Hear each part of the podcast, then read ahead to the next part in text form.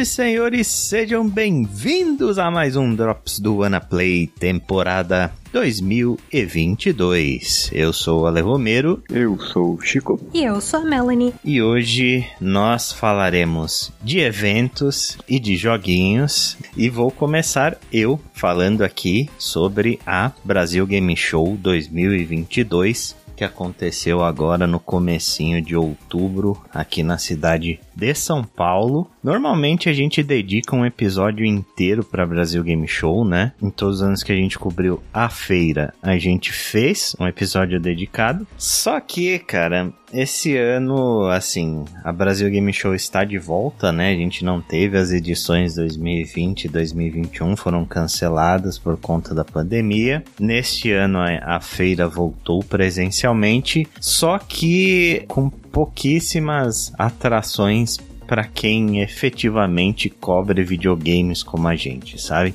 É justamente por isso eu acho que dá para cobrir tudo o que aconteceu na feira em um bloco só. E eu acho que a gente não teria nem material para fazer um podcast completo sobre a Brasil Game Show desse ano, justamente porque tinha muito pouca coisa para jogar. O Chico foi também ou só você? Não, acho que foi o primeiro ano que foi só o Ale também, né? Exatamente, também teve isso. Foi o primeiro ano que fui só eu, né? Então não, não tem muito nem como a gente discutir aqui as atrações da feira. Mas, enfim, né? O que, que rolou na Brasil Game Show desse ano? Eu acho que o que dá para resumir a feira desse ano é que, cara, ela foi uma feira mais pra galera que queria ir lá pra curtir, pra se divertir, pra ver influencer, do que pra ver jogos em si, sabe? Tinha muito, muito influenciador na feira, foi uma coisa coisa impressionante, assim. Stands tipo Twitch e TikTok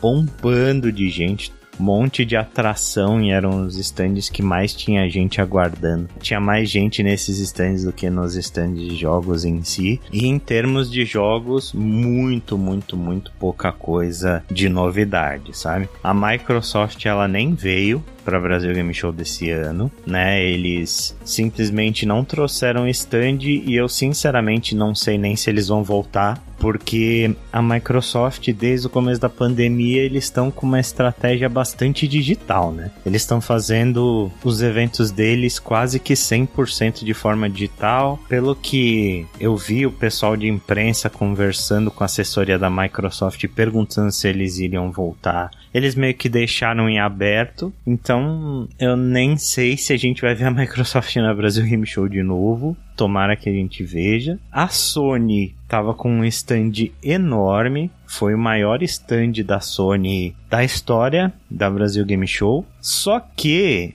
era um stand que não tinha absolutamente nenhum jogo novo foram só jogos que já tinham sido lançados, né? O representante da Sony no Brasil diz que a estratégia deles foi muito apresentar o PS5 para o público brasileiro porque ele acha que essa ia ser a primeira experiência de muita gente aqui com o console. Então eles trouxeram muitos jogos que são meio que o, os grandes carros-chefes do PS5, né? Como Last of Us Part 1, como Ratchet Clank, tinha FIFA 23, tinha até tipo Assassin's Creed Valhalla, sabe? Eu acho que com a dificuldade de acesso ao PS5 até agora, né? o preço dele no Brasil e a economia brasileira do jeito que tá, acho que não foi uma estratégia muito errada, não, cara. Pois é, né? Sim, concordo com você. Eu acho que realmente foi o primeiro contato de muita gente com o PlayStation 5 aqui no Brasil. Esse console lendário. Esse console lendário. Só uma nota engraçada: é mais fácil você conseguir um PlayStation 5 no Brasil do que na América do Norte.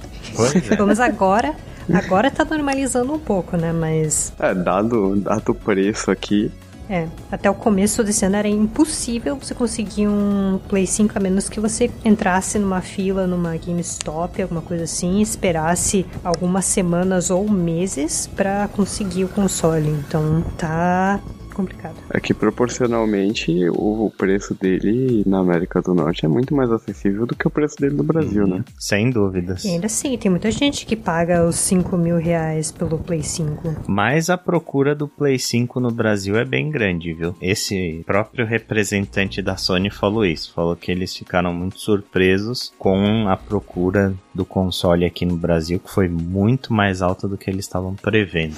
Então, era isso que tinha no stand da Sony. Eu só fui no dia de imprensa, eu acabei nem indo nos dias de público. Normalmente eu vou pelo menos duas vezes na BGS, né? No dia de imprensa para testar as coisas e no dia de público para ver no geral como é que tá sendo o comportamento da feira num dia que de fato tem bastante gente. Na verdade, a Nintendo não tinha stand esse ano? Tinha stand também. Tinha, tinha. Era o próximo que eu ia falar. é, o stand da Nintendo também tinha basicamente só coisas que já tinham sido lançadas. O único jogo novo que tinha lá era o Mario Plus Rabbids Sparks of Hope, né? Que tá saindo agora também no final de outubro. E esse jogo ele só estava disponível para ser testado por agendamento. Hum. então, foi uma decisão que eu simplesmente não entendi, porque ia ser um grande chamariz pro pessoal. Teve muita gente que escreveu artigos de coisas que você não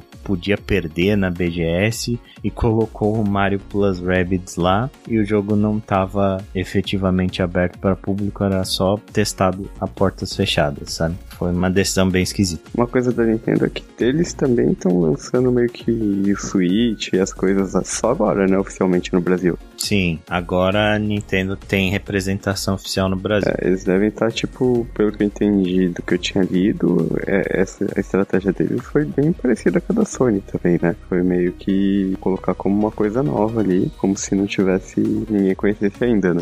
É, um console que já saiu deve fazer uns seis anos. Mas é isso, né? A Nintendo também falou sobre essa nova representação que eles têm no Brasil, falaram que eles vieram dessa vez para ficar, que eles pretendem trazer jogos com localização em português, só que não imediatamente, então para mim cheira que o Zelda não vai sair com legendas e nem dublagem em português, né? Mas é, eles falaram que agora eles estão no Brasil para ficar, né? E estão lançando por aqui também o Switch OLED. Então, de fato, a Nintendo tá aumentando aí a sua participação no mercado brasileiro. E o stand deles tinha até que bastante gente. Teve um momento lá que foi legal, que foi quando eles fizeram uma estreia do trailer do filme do Mario, né? Quando o trailer do filme do Mario ele foi lançado oficialmente, eles passaram o trailer simultaneamente lá na Brasil Game Show e juntou bastante gente no stand. Eu até achei meio esquisito porque tava tipo o Miyamoto assim, parecia uma reprise da Direct, sabe? Aí eu falei, meu Deus, as pessoas estão aí vendo reprise da Direct e aplaudindo o Miyamoto. Mas não, era o trailer do, do filme do Mario que tava Pagar passando. pra ver YouTube. É.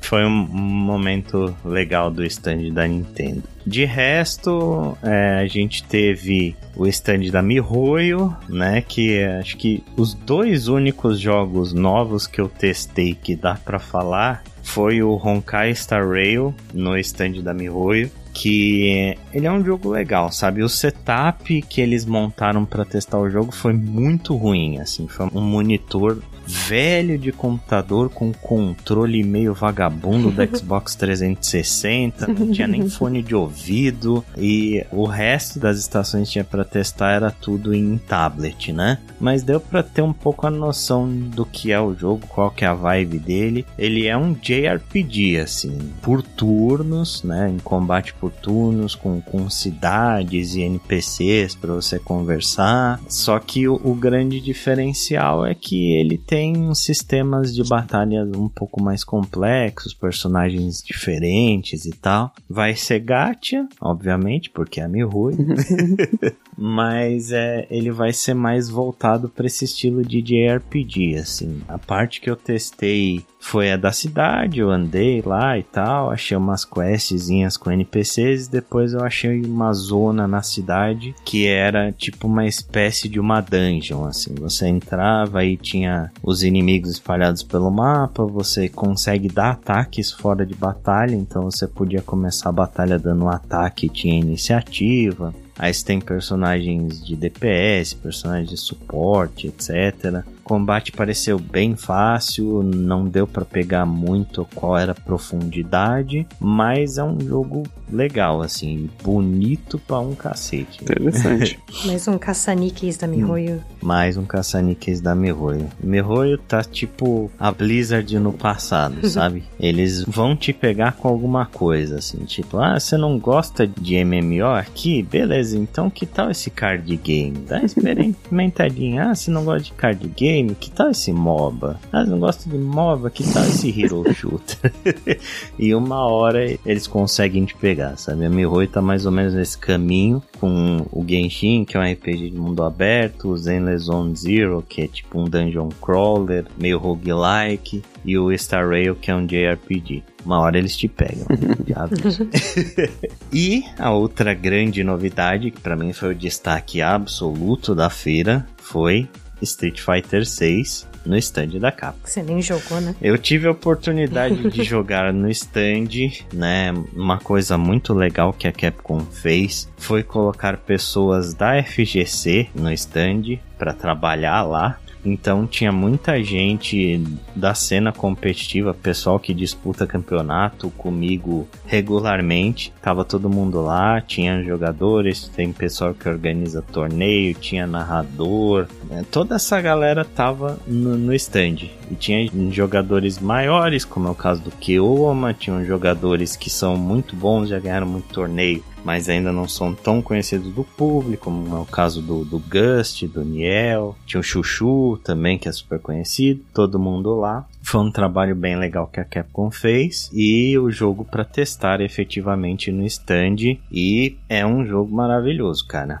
É, eu não tenho muito o que falar de Street Fighter 6, a não ser que ele é muito bonito, muito, muito bonito. Ele parece mais bonito ainda presencialmente do que ele parece por vídeo, sabe? É uma coisa impressionante. É, a qualidade de efeito, as coisas coloridas na tela. Eu achava que aquele monte de tinta e, e, coisas do gênero ia incomodar na partida, mas não, é mais pontual do que parece, assim, durante um, uma luta de fato. E a jogabilidade, ela tá bem similar ao que a gente já conhece de Street Fighter 4, de Street Fighter 5, porém tem muita coisa nova, né? Eu não tive a oportunidade de testar o jogo tão a fundo porque eu não consegui uma chave pro beta fechado, né? Infelizmente não fui agraciado pela sorte de conseguir. Pelo menos deu para matar a sede na BGS. Exato, pelo menos deu para matar a sede, eu consegui jogar umas 15 partidinhas por aí lá na BGS. Só não deu para analisar muito bem todos os sistemas, né? O moveset dos personagens, não dava para ficar é, entrando tanto em detalhes nisso. Mas o jogo é maravilhoso. Todo mundo que testou o beta elogiou absurdamente tanto o pessoal mais competitivo quanto as pessoas mais casuais, sabe? Eu vi artigos falando que ele é um sonho para pessoas que estão começando agora em jogos de luta, que ele traz é, muitas facilidades e muitos tutoriais para o pessoal aprender no, no modo treino. Tem criação de personagens super caprichada, com um monte de opção e um sistema bem robusto aí para os jogadores que já são competitivos, sabe? Então eu acho que esse jogo vai dar muito certo. É praticamente impossível para mim Street Fighter 6 dar errado, sabe? Não me surpreenderia esse jogo saindo com notas altíssimas, tipo Metascore acima de 90, assim. Eu creio que ele vai ser um dos jogos de luta mais elogiados de todos os tempos. quando ele sair. Caramba. Essa Capcom tava retrabalhando o netcode do Street Fighter 6 ou o quê? Não, retrabalhando não, né? Eles fizeram um completamente novo. em, ah, caramba! É, em comparação com o 5, eles fizeram um netcode totalmente novo. E funciona bem. Tinha gente jogando, tipo, da Califórnia com um cara na, na Noruega e falando que o netcode funcionava direitinho, sabe? Assim, muito, muito, muito promissor esse jogo. Podem aguardar que o ano que vem, quando ele sair, eu chuto que vai ser lá para fevereiro ou março, Street Fighter 6 vai ser um jogo que vai mudar os jogos de luta de patamar. E finalmente um sopro de ar fresco para a próxima Evo. Com certeza. E foi basicamente isso, sabe? Não, não teve muitas outras atrações na feira. Mesmo a parte de convidados, tiveram pouquíssimos convidados esse ano. É, acho que os mais emblemáticos foram os dois produtores de Street Fighter 6 que estavam lá, mas não teve nem muito convidado especial que eles trouxeram esse ano. Teve muita gente que veio um dia ou outro, porque a feira ia durar uma semana, né? E aí eles não estavam lá todos os dias. Então, na minha humilde opinião, essa foi a Brasil Game Show mais fraca que eu fui desde que eu comecei a cobrir a feira. Sim. Nossa, não tinha nem stand da Valve com o Steam Deck para você testar? Não tinha stand da Valve. Puxa vida. Tinha um museu do Assassin's Creed que a Ubisoft trouxe, que era um banner com meia dúzia de coisinhas, sabe?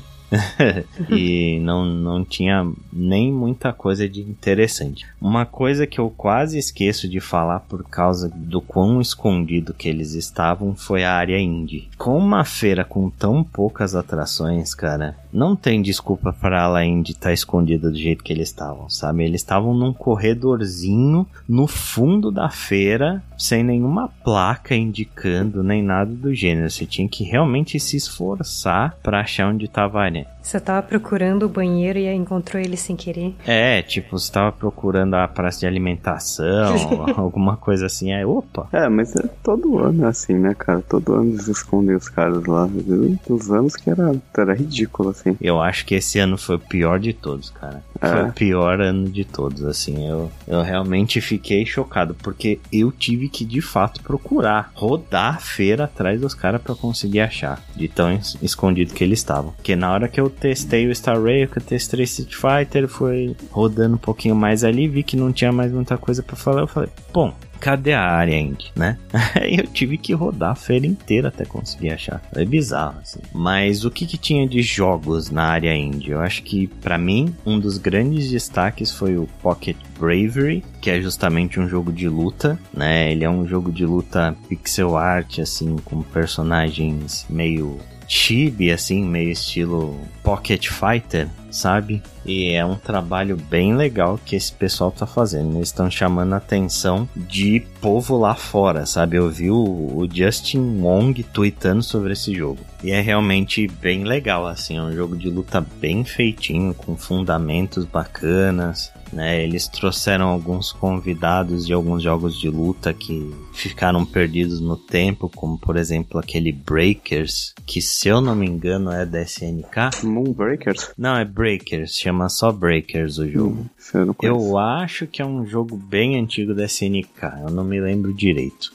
Mas eu lembro que eu via esse jogo em locadora quando eu era pequeno. Caramba. É velho mesmo. Mas é um jogo de luta, ele é bem divertidinho. É, tinha muita coisa de universidade, sabe? Tinha uma coisa legal que foi um stand do, do Greenpeace. Eles estavam divulgando o Greenpeace mesmo, sabe? O projeto ali. E para divulgar, eles colocaram um mod de GTA V, onde, tipo, a cidade estava sendo inundada por um desastre natural. Foi um, um mod customizado que eles fizeram pra feira para divulgar o, o Greenpeace, sabe? Achei uma ideia, uma ideia bem bacana, assim. E de resto tinha muita coisa de universidade. Tem um último projeto interessante que eu gostaria de citar da área indie, que se chama Magna Play. É, esses caras, eles são uma espécie de um Game Pass de jogos indie, né? Que tem alguns jogos que são mais populares, que são maiores, e tem uma outra biblioteca de jogos menores que você nunca ouviu falar. Né? E ele tá em beta nesse momento e ele é gratuito. Então, eu achei uma ideia interessante, sabe? Eles falaram que o grande diferencial vai ser que quando a assinatura entrar em vigor de fato, eles vão pegar só 20% do lucro, né? E o resto, os outros 80% vai pro, pro desenvolvedor indie. E eu acho uma ideia interessante, sabe? É uma plataforma aí promissora se eles conseguirem de fato fazer um trabalho legal e chamar atenção. É óbvio que eles têm a concorrência do próprio Game Pass, né? Que já é cheio de jogo indie. então vai ser de fato um trabalho fácil para esses caras conseguirem é, aí destaque nessa indústria. Mas é uma ideia interessante. Eu achei muito a cara do Proto. inclusive indiquei isso para ele no dia que eu vi. Mas para quem quiser testar, é, o, o site deles é magnaplay.tech. Vou até deixar o meu jabá gratuito aí pro pessoal, porque eu realmente achei uma ideia promissora e eu quero ver até onde vai esse, esse projeto. Boa. Mas é basicamente isso, então, sobre a Brasil Game Show. Infelizmente, para nós que cobrimos games foi um ano bem fraco, né? Mas para o pessoal que tava lá para curtir, para ver influenciador, cosplay, coisas do gênero, com certeza foi bem legal a feira. É isso, né? Esperar ver se o ano que vem melhora, né? É, eu acho que também foi um ano um pouco esquisito para a indústria de videogames no geral, né, cara? Teve muito adiamento, muita coisa que ia sair esse ano e acabou sendo adiado para o ano que vem, cancelamentos e essa transição de sair da pandemia aí para eventos presenciais de volta, muita coisa voltando. É, o pessoal ainda não se acostumou, né? Exato. Eu acho que foi um ano esquisito no geral para a indústria e a Brasil Game Show meio que só refletiu é isso, né? Vamos ver se o, o ano que vem aí a gente volta a ter um pouco mais de, de atrações interessantes para quem de fato vai na feira para jogar.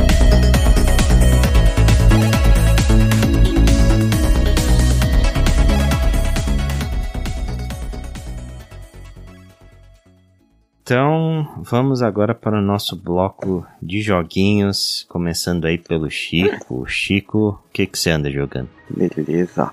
Cara, eu joguei recentemente, não é um jogo muito novo, o Tunic. É desse ano? É. Tunic. Uhum. É desse ano ainda. Oh, que maravilha. Eu peguei ele grátis, com muitas aspas, na Game Pass do PC. Então ainda está lá, disponível. Vale muito a pena por causa disso. Ele é um jogo com aquelas visões isométricas, assim, você vê na, meio que na diagonal, com uma, um visual todo 3D, todo bonitinho, trabalhado. Né? Bem baseado em formas geométricas simples, assim, mas muito bem polido. E ele basicamente é uma cópia de Zelda os tipo Wind Waker, assim, saca? Tipo os, os Zeldas de, de GameCube, não os Zeldas 3Dzão, e? né? Aqueles clássicos Zeldas... também, né? Tipo A Link to the Past é, da clássicos. Isso, só que mais 3D, né? Basicamente ele é literalmente assim, até o personagem, né? Só que a diferença é que o personagem é uma raposinha. Todos os inimigos, todos assim, os seres, assim, em sua maioria são bichinhos, né? Antropomorfizados ali, né?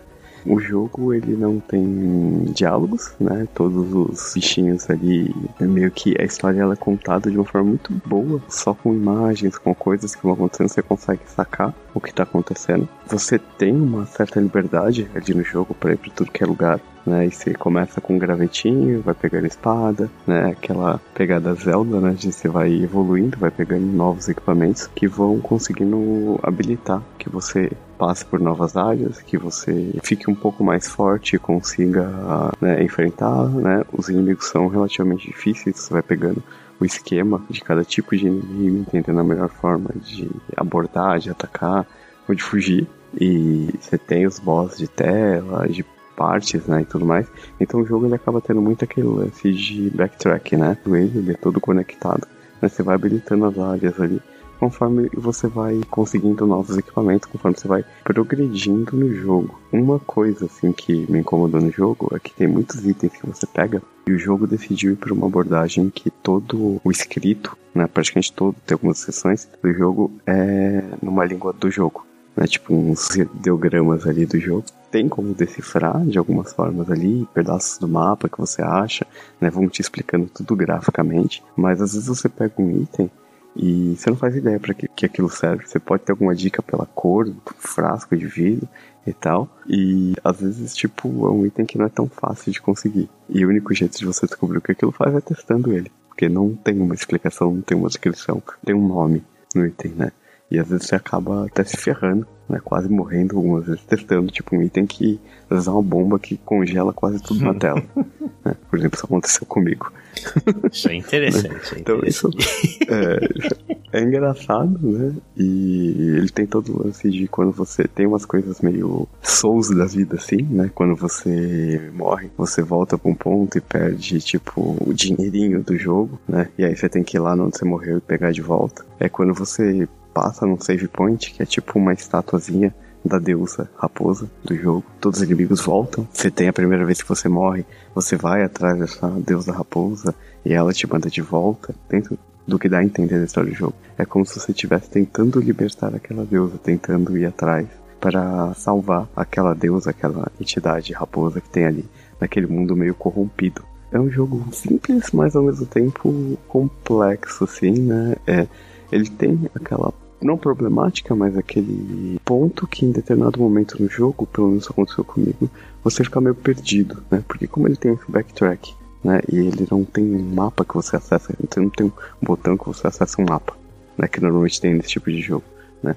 Às vezes você precisa decorar, né? E como tem muito esse lance do backtrack, é, às vezes você tá numa parte, você pegou um item novo, que provavelmente habilita uma nova parte, mas você não faz ideia de para onde você tem que ir para conseguir progredir no jogo. Então, em alguns momentos eu perdi muito tempo reexplorando o mapa inteiro para tentar, tipo, ah, beleza, agora eu consegui entender para onde eu tenho que ir. Isso às vezes é um pouco chato, mas é claramente uma decisão de design do jogo. Mas é um bom jogo, é um bom jogo. Eu ia dizer, pelo que você falou do backtracking, é quase como se Hollow Knight fosse isométrico. É, tipo isso. Hum, Metroidvania. É, é bem, ele tem essa pegada Metroidvania. Ele tem várias coisas assim, né? Claramente quando você começa a jogar ele, até os movimentos do personagem com a espadinha, você pega o escudo, né, tal, ele é e até o visual do personagem, né, com a toquinha e tudo mais, ele é literalmente um Zelda. Em movimentação, na forma como a raposinha tá, toda a, a estrutura ali, a cara do jogo, você fala, isso é um Zelda com uma raposa ao invés do Link. O Link virou uma raposa e é um Zelda. Então é praticamente um Link's Awakening Awakening, né? Aquele remake. É, tipo Link's Awakening. Uhum. Tipo Link's Awakening. Mas você tem vários puzzles também durante o jogo e tudo mais. Só que ele é muito mais focado em você explorar. Você não tem uma vila que você vai e conversa com as pessoas. Ele é meio que passa uma sensação de isolamento, assim, sabe? Ele te dá um feeling de tipo, puta, isso daqui tá largado, assim, sabe? O mundo foi destruído, aconteceu alguma coisa aqui e foi, esse mundo foi tomado. Né? Então, tipo, ele é muito mais de você explorar tem alguns puzzles de cenário, mas a maioria das coisas é tipo, conforme você pega um item, você ganha. Claramente você consegue acessar novas partes, né? E habilitando os pilares, que são a parte de progressão ali do jogo, né? De evolução do jogo. Mas aí ele tem elementos de Metroidvania como o próprio Zelda tem, né? O Zelda tem exatamente esse lance, né? Você pegar os Zeldas clássicos, né? Você tem esse lance de conforme você pega, por exemplo, consegue pegar bomba, você consegue habilitar espaços que você não conseguia antes. E então ele tem essa mesma pegada. Ele também tem estrutura de boss do estilo Zelda? Tem. Ah. Tem estrutura de boss do estilo Zelda também. É bem parecido. Né? Você tem determinadas áreas que você chega no inimigo, que é um boss, e aí quando você passa ele, você progride ali, né? Pra uma próxima área. Habilita atalhos, né? Então, cara, ele é escrito assim um, um, um Zelda. Hum. é um Zelda indie. O que pode ou não ser bom, né? É, é um bom jogo é um bom jogo. Meus únicos pontos que me incomodaram foi esse lance de não ter uma inscrição e o lance do mapa. De às vezes você ficar um pouco perdido no jogo, mas não é nada assim crítico. É algo que completamente contornável, é algo completamente que você pega a experiência do jogo e vai indo. Né? Os inimigos são bem legais, assim. Né? Muitos você vai ter abordagens diferentes no primeiro momento e tudo mais para progredir. Tem coisas assim que segredos do jogo que você descobre meio que na intuição, né? Vou soltar um aqui, né? Mas, tipo, por exemplo, tem um item que você pega que é uma moedinha. E antes de você ter esse item, ou até quando você tem esse item, tem alguns poços, né? Poços de água, né?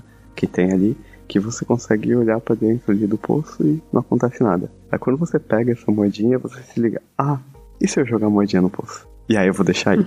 Né? Ele é um pouco. Ele tem um pouco dessa questão do Zelda uh, Link's Awakening, né? De ele não te diz na cara o que é para você fazer, mas ele tenta te dar sinais de como você pode usar o item, né? Exatamente, ele não te diz nada, absolutamente nada que você tem que fazer mas ele te dá dicas assim, muito em cima do game design, em cima do visual uhum. das coisas. Né? É, isso é muito coisa de jogos da era dos 16 bits e etc. Acho muito interessante. É, até o, a tentativa do visual, apesar de ter um visual extremamente polido, né, essa escolha do isométrico, né, e o visual das coisas meio poligonal, só que muito bem polido, né, remete a isso também, né? Então você vê isso claramente ali. Eu vi muito pouca coisa desse jogo, meio que de propósito, sabe? Porque eu, ele sempre me interessou, e aí os primeiros reviews e as primeiras coisas que eu vi a galera falando, falaram que ele é um jogo muito melhor do que ele aparenta ser, que tem muita coisa escondida, muito segredo, inclusive até é, tipo o próprio final, assim, existe um final verdadeiro que pelo que falaram, você descobriu o que tem que fazer para habilitar esse final é um mindfuck do, do caramba, hum, assim. Então provavelmente eu não fiz esse então, final. Então eu vi muito pouca coisa desse jogo justamente porque eu queria jogar ele meio que é sem saber muito. É, então jogue, cara, porque é um, é um jogo bem divertido. Nem que você não jogue até o final, mas a experiência desse jogo ela é bem, bem, bem interessante. É, tá no Game Pass. Vou botar o meu Game Pass pra funcionar aqui e vou baixar ele agora. é, ainda mais que tá no. Como é um jogo que tá no Game Pass, cara, vale muito a pena. É, ele tá no Game Pass, ele vai sair pro Switch e ele vai sair pro PlayStation. Então vai ter Nossa, em todas é... as plataformas aí pra todo mundo. Acho que eu vou ter que jogar de novo só pra jogar no Switch. É. A primeira coisa quando a gente falou desse jogo num podcast que a Mel falou só tem pra Switch, eu falei, não, não tem no Switch. é, ele, tem, ele tem a carinha de jogo de Switch. Tem mesmo. muita pois cara é. de jogo de Switch, velho. Ainda mais sendo um Zelda, né? Exatamente. Mas eu vou baixar, já coloquei aqui pra baixar no Game Pass. Eu, eu vou jogar, tô muito curioso pra jogar esse jogo antes do ano terminar. Não esquece de jogar moedinha no pulso.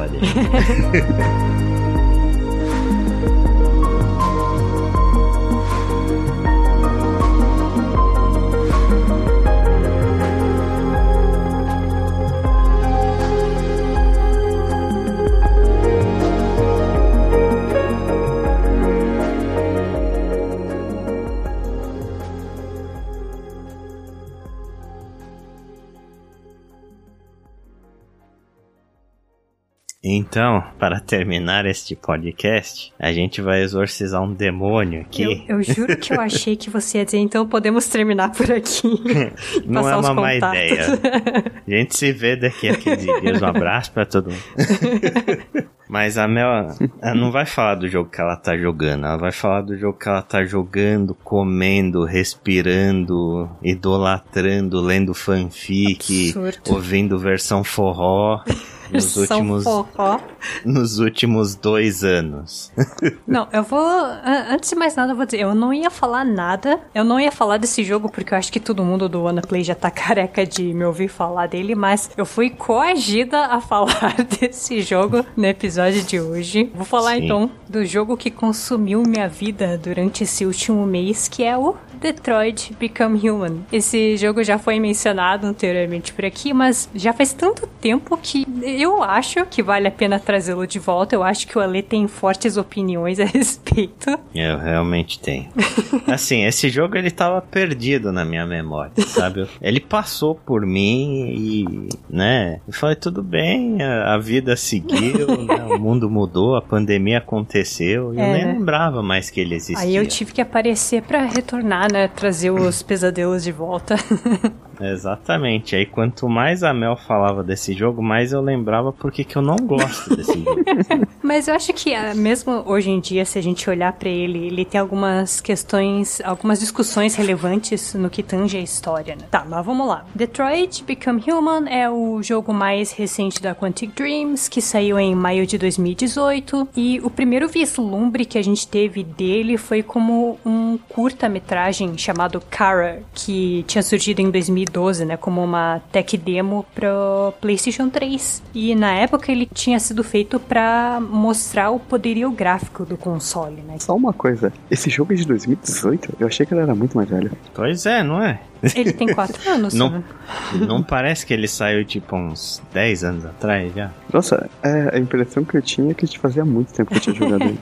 Na minha cabeça. Eu não, não posso opinar a respeito, porque eu, eu sou cria do PlayStation Plus agora, né? Então, aproveitando que esse jogo tá disponível na PlayStation Plus, ele tá no catálogo do Extra, então foi basicamente por isso que eu joguei, porque acho que se dependesse de mim para comprar esse jogo, talvez eu não teria jogado. Mas esse jogo conta uma história que se passa no ano de 2038, em uma época em que uma empresa chamada CyberLife disseminou o uso de androides nos Estados Unidos. Ele diz que é no mundo, né? Mas quando a história se passa nos Estados Unidos, mundo, leia-se Estados Unidos, né? E Exato. o lugar em que os androides se tornaram mais populares foi na cidade de Detroit. E os androides eles foram criados com o objetivo de servir os humanos, né, fazendo trabalhos braçais como fazer limpeza, cuidar de manutenção, trabalhar em obras. E é claro que muita gente se revoltou com esse levante do uso de androides, né? E nesse meio tempo, alguma coisa aconteceu que alguns androides resolveram se rebelar contra seus donos e pararam de obedecer às ordens deles, né? Tornando-se o que o jogo chama de deviants, né? Os divergentes. Agora pega toda essa sua frase, tudo que você falou até agora,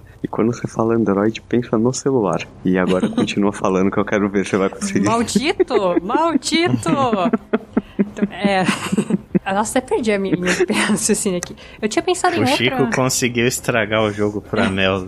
Depois de todas as minhas tentativas, o Chico finalmente conseguiu estragar o jogo. Eu tinha pensado em outro termo pra isso. Tem é, aqueles robôs do steampunk, eu esqueci o nome deles. Eles têm uma outra denominação. Eu não vou lembrar disso agora. Bom, mas, de qualquer forma, você segue essa história sob três pontos de vista diferentes, né? O cuidador de idosos, o Marcus, a empregada doméstica Kara e o detetive caçador de Deviants, que é o Connor. E o jogo essencialmente segue o mesmo sistema de Heavy Rain. Para quem já tem familiaridade com Heavy Rain, o Detroit, ele não é muito diferente. Ele tem um controle um pouco mais polido, né? Mas ah, 90% das suas ações são feitas por QTE, ou seja, aparece o botãozinho na tela, você tem que apertar o botão certo antes que ele suma da tela para que o personagem execute o que quer que precise ser executado, né? É por isso que esse jogo parece que saiu há 10 anos É. atrás. Você imagina a jogabilidade dele em 2022, você fala, meu Deus, isso saiu no PlayStation 3, sabe? É, hum, eu vou comentar um pouco a respeito disso com relação a outras coisas que eu tenho jogado, né? Mas, é, essencialmente, se você erra muitas vezes, né, as QTs, ou em momentos cruciais da cena, você corre o risco de perder o personagem pelo resto da história.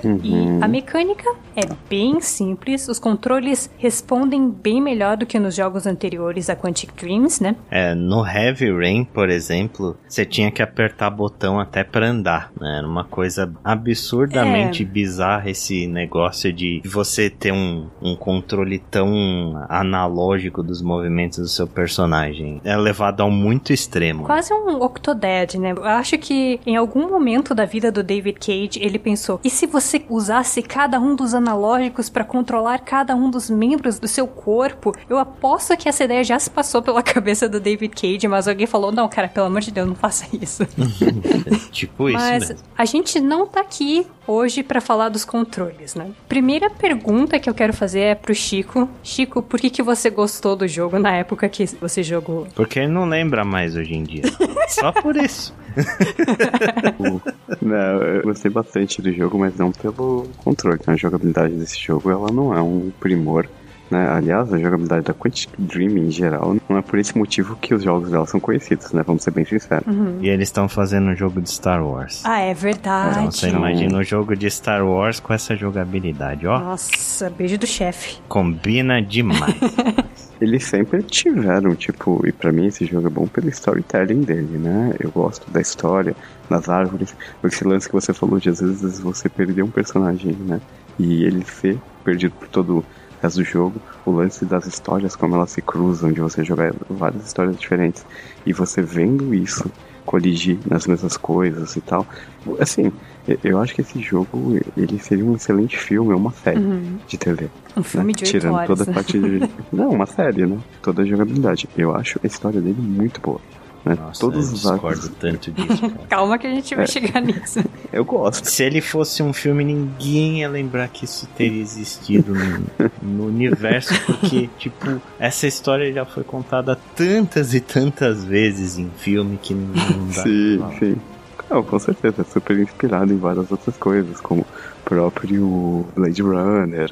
Eu É, sou tem lenda. coisas Eu sou lenda, não. Eu robô. Não, só lembra não. Eu E se robô. você trocar os androides por tipo alienígena, Eu ia falar por elfos. qualquer coisa, elfo, qualquer coisa, você vê que essa história é a história mais clichê da- que existe em qualquer mídia. o lance do preconceito e tal, mas acho que a forma como ela é feita ali, a forma como você interage com a história, né, e tudo mais, eu achei interessante, eu achei legal na época. Não sei se jogasse hoje de novo, tipo, continuaria gostando, mas na época que eu joguei, eu achei bem interessante, eu gostei bastante das narrativas, por mais que fossem clichês, né, e, cara, foi algo assim que me, me chamou atenção, até porque eu gosto muito dessa temática, né, meio cyberpunk, androids e tudo mais, né. A parte, tipo, da menininha, todo aquele arco dela e tal, e das decisões que você pode tomar naquele arco também, é, eu achei bem interessante, né? Então, isso foi o que eu gostei do jogo, tá? A jogabilidade, cara, pra mim é uma coisa que tá ali. Eu ia Bem dizer, whatever. ele- ela tá lá, ela é competente o suficiente pra não atrapalhar. né? Mais ou menos, né? Eu não sei, né? eu não tive problemas com isso, mas eu já, já vou falar por quê. Mas realmente não atrapalha muito, mas tem umas horas que você pode vir. Aqui, é que tem uma hora que enche o saco Hum. na jogabilidade. Não que atrapalhe, mas chega uma hora que enche um pouco o saco. Uhum. Mas, cara, isso foi o que fez eu gostar na época desse jogo, puxando aqui na minha memória. Foi muito lance da interatividade dessa narrativa, realmente. É uma história que já foi contada, tipo, em diversas outras mídias, mas acho que o caminho para você chegar lá é toda essa interatividade, né? As decisões que você toma, por mais que nem todas sejam relevantes, né? Realmente tem um impacto real na coisa, mas ele consegue te enganar muito bem nisso. É, né? tem um lance dos É, flowcharts também, né? Que são mostrados ao final de cada capítulo e mostra o que você podia ter feito de diferente ou o que você deixou de fazer naquele capítulo. O que dá um desespero, né? Às vezes que é foda. Mas. É, É, eu, pra mim esse é o grande ponto positivo do jogo. Eu acho que com a parte de decisões e decisões que realmente impactam durante o jogo é algo que ele faz muito Uhum. bem. Eu acho que faz melhor que qualquer outro jogo que o David Cage Uhum. tenha feito antes, sabe? As coisas realmente influenciam quase todo o seu caminho e, e é muito difícil você fazer jogos assim, né? Você conseguir de forma competente no caso. uhum. É, é corajoso porque tem decisões que acabam simplesmente matando pra sempre personagens que são personagens chaves ali, né, do jogo, né? É, é corajoso. Algumas decisões ali que o jogo toma de realmente você sente consequências reais, né, da coisa. Uhum. É, e agora o que eu quero perguntar pro Ale, Ale, o que, que você não gostou do jogo? Todo o resto do que eu acabei de falar. Olha, as coisas que me incomodam mais nesse jogo, acho que uma das principais foi o que eu já que eu acabei de falar. Eu acho a história extremamente clichê. É uma história que já foi contada muitas e muitas e muitas vezes. E assim, a forma como essa história é contada nesse jogo, ela não parece ser uma visão autoral do David Cage, sabe? Ela parece ser uma história que ele leu em algum livro. Parece um pouco formulaico, né? É muito formulaico, sabe? Parece que ele leu um, um Asimov da vida, sei lá. Que seria bom se ele tivesse lido Asimov, né? Porque algumas coisas têm uma incoerência na história. É, porque assim, parece que é uma história copy-paste de algum livro que ele leu, sabe? Tem coisas, eu lembro até na época que esse jogo saiu, eu vinha algu- alguém falando isso em algum podcast. Eu não vou lembrar hoje em dia qual podcast foi. Mas, por exemplo, uma das primeiras cenas do jogo é o Marcos, né?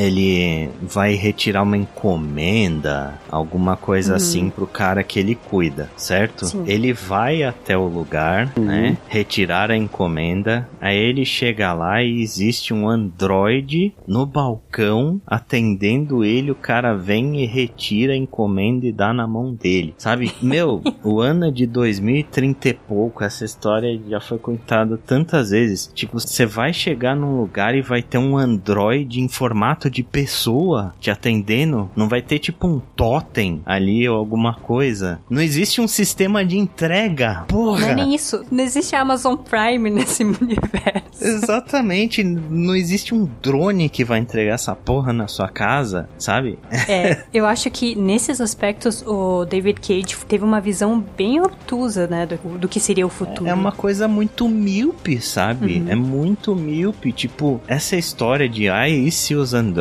tivessem sentimentos e etc, né? Da humanidade se revoltando porque as máquinas estão tirando trabalho dos humanos. Gente, isso é, é papo de 30, 40 anos atrás, sabe? Se as máquinas tomassem o trabalho dos humanos, o humano não precisava trabalhar mais e, tipo.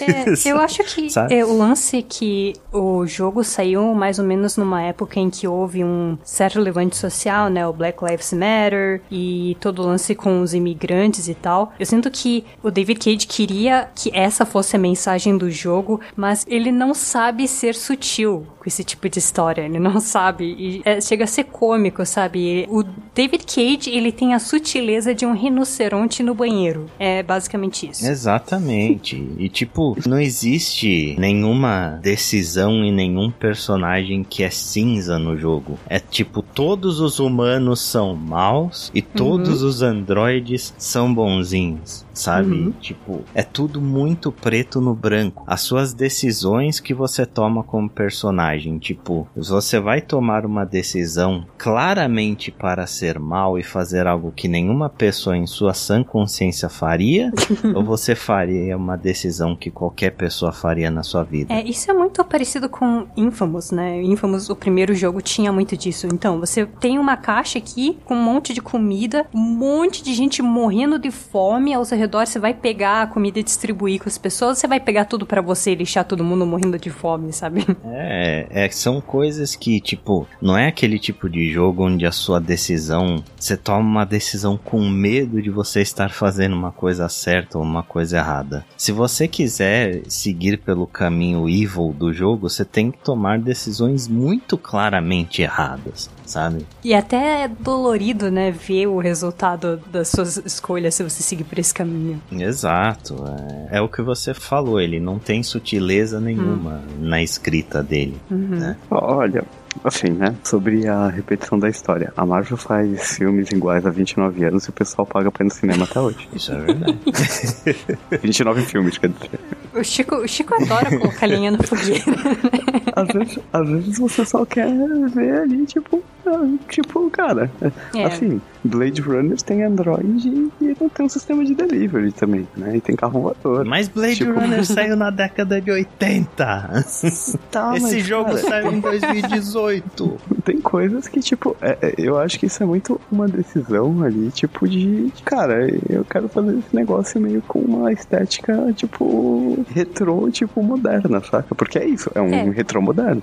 É uma visão retrô moderna. Eu acho que é muito mais. Eu quero trazer o holofote pra questões sociais, mas eu não quero dizer quem é o objeto disso, sabe? Então, ao invés de colocar o objeto das discussões de hoje em dia, eu vou colocar androides e É. vou espelhar o problema dessas pessoas neles. Eu acho que é muito mais sobre isso, sabe? É tipo um signo, né? É tipo uma, uma alusão ali, Uhum. né? Podia, é como você mesmo disse, olha, podia ser qualquer outra coisa. Que não podia ser alienígena. Exato, aí seria Distrito 9. É, podia ser elfo, sei lá. É, exato.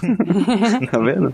Então, tipo, eu acho que a forma ali e tudo mais tem esses problemas, obviamente, mas às vezes você precisa, né? Às vezes quando a gente assiste um filme também a mesma coisa, você precisa dar aquela relevada, né? Em algumas coisas. Tipo, ah, legal, né? Por que, que não tem uma porra de um delivery? É, o cara é old school, sei lá. É, aí o Android pega o busão pra voltar pra casa. É, e um detalhe importante nessa cena em especial é que tem uma cena que deveria ser uma das mais é, impactantes, né? Que o Marcus, no caso, ele passa na frente de um grupo de pessoas que tá fazendo um protesto contra os androides e Eu lembro. ele tropeça na frente deles e eles começam a fazer bullying, né? Eles começam a agredir o Marcus e é muito essa isca de eu quero fazer com que você tenha empatia por esse personagem que aparentemente não fez nada de errado, né? Que tá fazendo só cumprindo ordens. E as pessoas estão tratando ele mal por motivos de. Porque sim, né? Porque é assim que eu quero que o mundo funcione. Uma coisa interessante dessa cena em especial, eu não tive essa cena. Então, toda a história do Marcos não fez sentido nenhum. porque dependendo de onde você passa, esse caminho tem uma bifurcação que não é barrada por paredes invisíveis, né? Mas você pode ou passar pela frente dos androides, que eu acho que deveria ter sido um caminho forçado, né? Porque é parte integral da história que o David Cage quis contar, ou você pode passar por trás e nunca ver essa cena, que foi o que eu fiz. Então, assim, tirou muito do sentido dessa cena. E outra coisa legal é que se você perder essa cena, você também perde uma cena mais pra frente no jogo, tipo, uns dois capítulos pra frente, que é durante um diálogo do Carl com o Marcus. Então é pelo menos isso, né? É, você sabe que toda decisão que você tomar, ou quase todas as decisões que você tomar, vão ter alguma repercussão na história, nem que seja um detalhe mínimo, do tipo, ah, um, um diálogo a mais que você vai ou não vai ter. É, e você citou Marcos e pelo amor de Deus. Assim, o Marcos é um personagem péssimo, mas péssimo é. nesse. O cara é o Jesus Cristo dos androides, velho. Sim, tem a cena dele ressuscitando, inclusive. Tem cena dele ressuscitando, tipo, ele chegando e fazendo discurso pacifista, de os caras baixando a arma, e ele ajoelhando e todo contra a violência, não sei. Ele é o Jesus. é, dito isso, você pode ser tanto um pacifista como um revolucionário, né? E isso é outra coisa. É bem complicado, assim, eu podia passar o resto do podcast inteiro discutindo cada ponto, assim, dos personagens, porque acho que realmente a história do Marcos foi a mais difícil de engolir, porque ela foi muito na cara, sabe? Ele tem até a Maria Madalena dele, cara. É, ah, não. E sabe o que é mais engraçado? Se você for acompanhar pelo fandom, você vai ver que absolutamente ninguém do fandom chipa o Marcus com a North. Ninguém, ninguém, ninguém chipa os dois. E o David Cage, ele queria muito que tivesse um romance entre os dois, mas nossa, ele tava, ele assim, se jogou no chão e disse, pelo amor de Deus, esses dois nasceram um pro outro. Aí o fandom Randall vai e chipa o Marcos com o Simon. então, assim. Perfeito. Né, Perfeito. David Cage só fazendo decisões acertadas, né? Mas, assim, na linha que você tá falando de história, eu recentemente li um livro do Neil Gaiman chamado The View from the Cheap Seats, que é né, a vista dos assentos baratos, não sei como é que foi traduzido no Brasil. E tem uma coisa que ele fala sobre um livro que segue as linhas de um livro pode contar uma história sobre uma coisa ou sobre outra, mas ele nunca vai contar uma única história. E eu acho que isso casa muito bem com o conceito do Detroit, né? Que eu sinto que a história de que eu tirei o proveito desse jogo não foi necessariamente a história que o David Cage queria contar. E a gente já conversou isso é, em off exatamente sobre isso, que, né, como a história do Marcos tem problemas, e de como a história da revolução em si é problemática, né? E como o David Cage não é sutil para tratar de certos assuntos a um ponto que chega até a ser cômico. Mas para mim, a história de Detroit não foi só sobre a revolução ou só sobre a questão moral de se androides podem ou não ter sentimentos, né? Para mim, a história do Detroit foi muito mais uma história de autodescoberta. E até para dar um pouco mais de contexto pessoal, eu joguei esse jogo quando eu tava num momento muito ruim da minha vida e eu sinto que ele me tirou da apatia de um jeito que eu realmente não esperava, muito por conta de como o personagem Connor foi desenvolvido, né? E eu acho que a essa altura não é novidade nenhuma de que ele é meu personagem preferido, meu husband. Ele é o melhor personagem do jogo, com certeza. É, e muito disso é porque a história que eu escolhi para ele ressoou muito comigo. E, assim, a história do Marcos para mim foi qualquer coisa, porque ele vai de cuidador de idoso a Jesus Cristo meio rápido demais, né? E eu meio que não ligo pra. Tipo, a história da Cara, ela é muito boa, mas eu meio que não ligo pra ela tanto quanto eu deveria, porque, sei lá, o desejo que ela tem de ser mãe e de proteger alguém é algo com que eu não consigo me relacionar, sabe? Mas uhum. o Connor, ele é um personagem interessante porque ele é um personagem que é muito capaz, que ele tem um objetivo muito claro, mas ele tem uma certa ingenuidade, né, que acaba ferrando com ele em muitos momentos do jogo. E ele é um personagem que tá constantemente aprendendo a se questionar e a questionar os outros, né, ao mesmo tempo que ele tá tentando aprender a decidir quando que ele tem que priorizar a missão dele e quando que a melhor decisão é o bem-estar das pessoas com quem ele se importa. E ele é o único personagem que às vezes a decisão que você toma não é necessariamente a melhor. Exatamente. Muito das interações que ele tem com o parceiro dele é o Hank, que chama? Uhum. Hank, né? Muitas das decisões que você fala, não, isso vai fazer bem pro Hank, tipo, o Hank é meio alcoólatra e não sei o quê. Uhum. E, e, muitas vezes as coisas que você faz achando que você tá fazendo bem pro cara só te afastam dele. É, exatamente. Logo no começo do jogo, quando você encontra ele e você pode escolher entre pagar uma bebida para ele e derramar a bebida que ele tem nas mãos, vai mudar logo de cara a maneira como ele vai se relacionar com você, né? E isso é o grande trunfo da história do jogo para mim, né? Não só o que o Connor vai aprender sobre o comportamento humano, mas o que ele vai aprender sobre ele mesmo, né? E se ele vai aceitar isso ou vai continuar fingindo que não tem nada de errado acontecendo. Cara, isso é tão legal de acompanhar porque as decisões que ele tem que fazer, como você mencionou, né? Elas são menos óbvias, né? E isso é o que a gente criticou sobre o ponto de vista do Marcos, em que as decisões são muito preto no branco e tem uma escolha que é claramente a que vai te dizer se você é um psicopata ou não.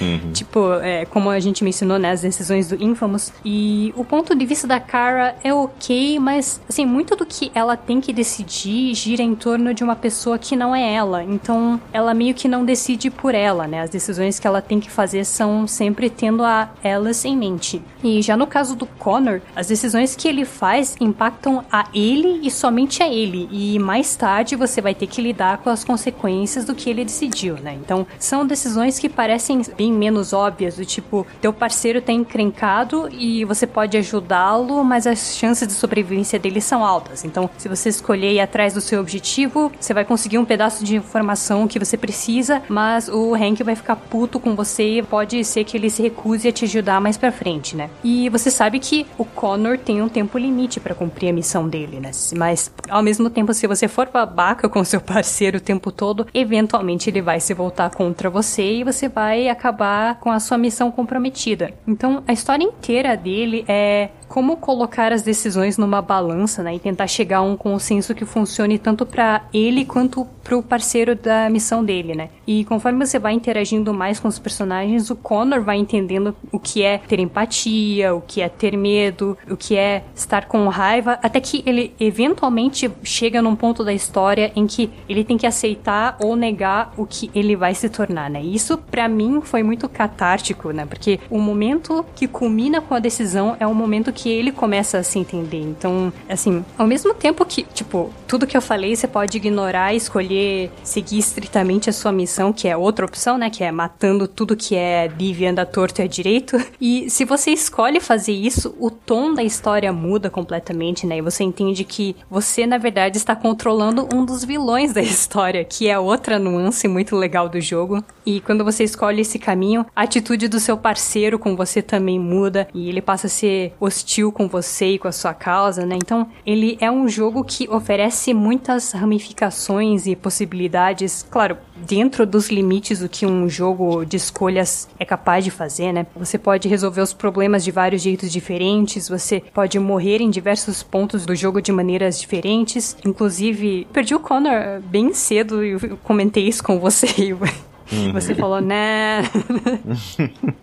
Pegadinha do malandro. Então, ah. assim, tem personagens que são pegadinha, mas você pode perder os personagens muito fácil e você nunca vai saber onde exatamente você pode perdê-los, né? Às vezes você tem uma nova chance, às vezes você não tem, às vezes você perde um personagem que você achou que não tinha como perder em um ponto do jogo e você pensa, cara, como que essa história vai continuar sem ele, né? Mas assim, é, Detroit é um jogo que está muito longe de ser perfeito e dependendo do que você procura na história do jogo, ele faz algumas coisas de um jeito muito esquisito, né? Algumas coisas do plot da construção do mundo e da lore são fracas, incoerentes. E tem umas coisas que eu tava vendo o gameplay do ator que fez o Connor, né? O Brian Descartes e a esposa dele. Eu até estranhei que eles tenham se comovido tanto, né? Mas imagino que por eles serem trabalhado no jogo, isso atinge eles de um jeito diferente. Mas eu não sei, eu sinto que se você olha pro jogo mais como um trabalho de fantasia do que de ficção científica, existe uma jornada pessoal de autodescoberta bem interessante no jogo. Então, essencialmente isso, né? Eu podia falar bem mais do jogo, mas eu sei que o Ale passou pelo menos duas semanas estilando veneno.